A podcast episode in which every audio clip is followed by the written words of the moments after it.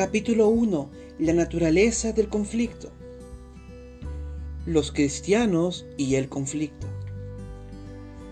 Como cristianos no podemos librarnos del conflicto. Tal vez usted se haya hecho a la idea de que ser una buena persona le librará de grandes enfrentamientos. Si se esfuerza en hacer el bien, entonces las personas no le faltarán el respeto ni la tratarán mal. O tal vez le hayan enseñado que si tiene enfrentamientos, acudir a Dios en busca de ayuda hará que todo se solucione fácilmente.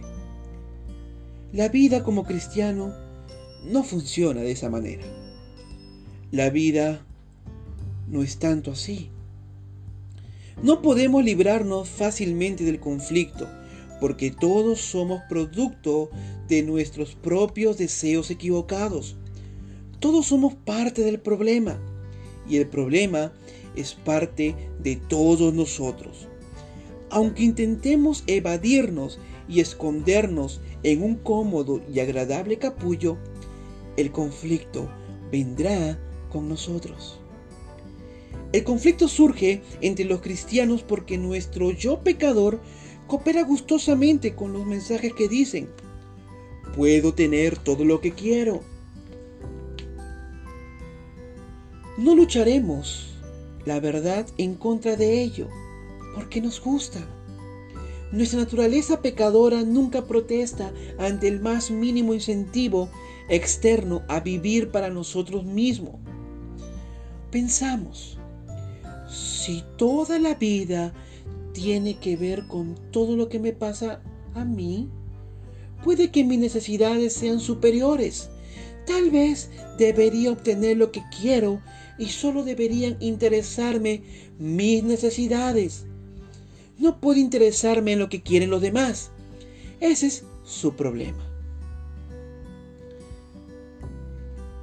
Como todos los individuos, somos propensos a ser totalmente egocéntricos, lo cual es la raíz del conflicto. Recuerden, para pensar y hablar, ¿qué conflicto está viendo en su vida actualmente? ¿Qué parte juega el egoísmo en esta disputa? Mediten eso.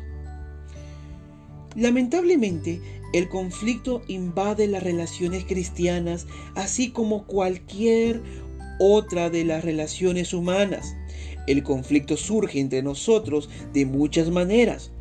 Podrían ser fuertes desacuerdos, incluso rupturas públicas, o podrían ser conflictos leves.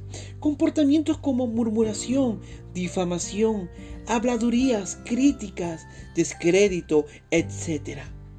Cuando el personal de nuestro ministerio pregunta a las iglesias si experimentan conflicto, a veces dicen, no, en absoluto, no tenemos conflictos aquí. Mm, ¿Alguna murmuración? Les preguntamos. Mucha murmuración, responden. ¿Y qué tal con las habladurías?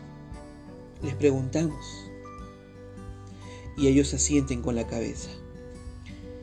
Pronto comienzan a caer en la cuenta. Las personas pelean por el estilo de adoración, el diseño del edificio, el currículum de la academia y todo lo demás. Los cristianos enfrentan el conflicto como todo lo demás, aunque vemos nuestra propia transgresión y disfunción, no sabemos cómo corregirnos.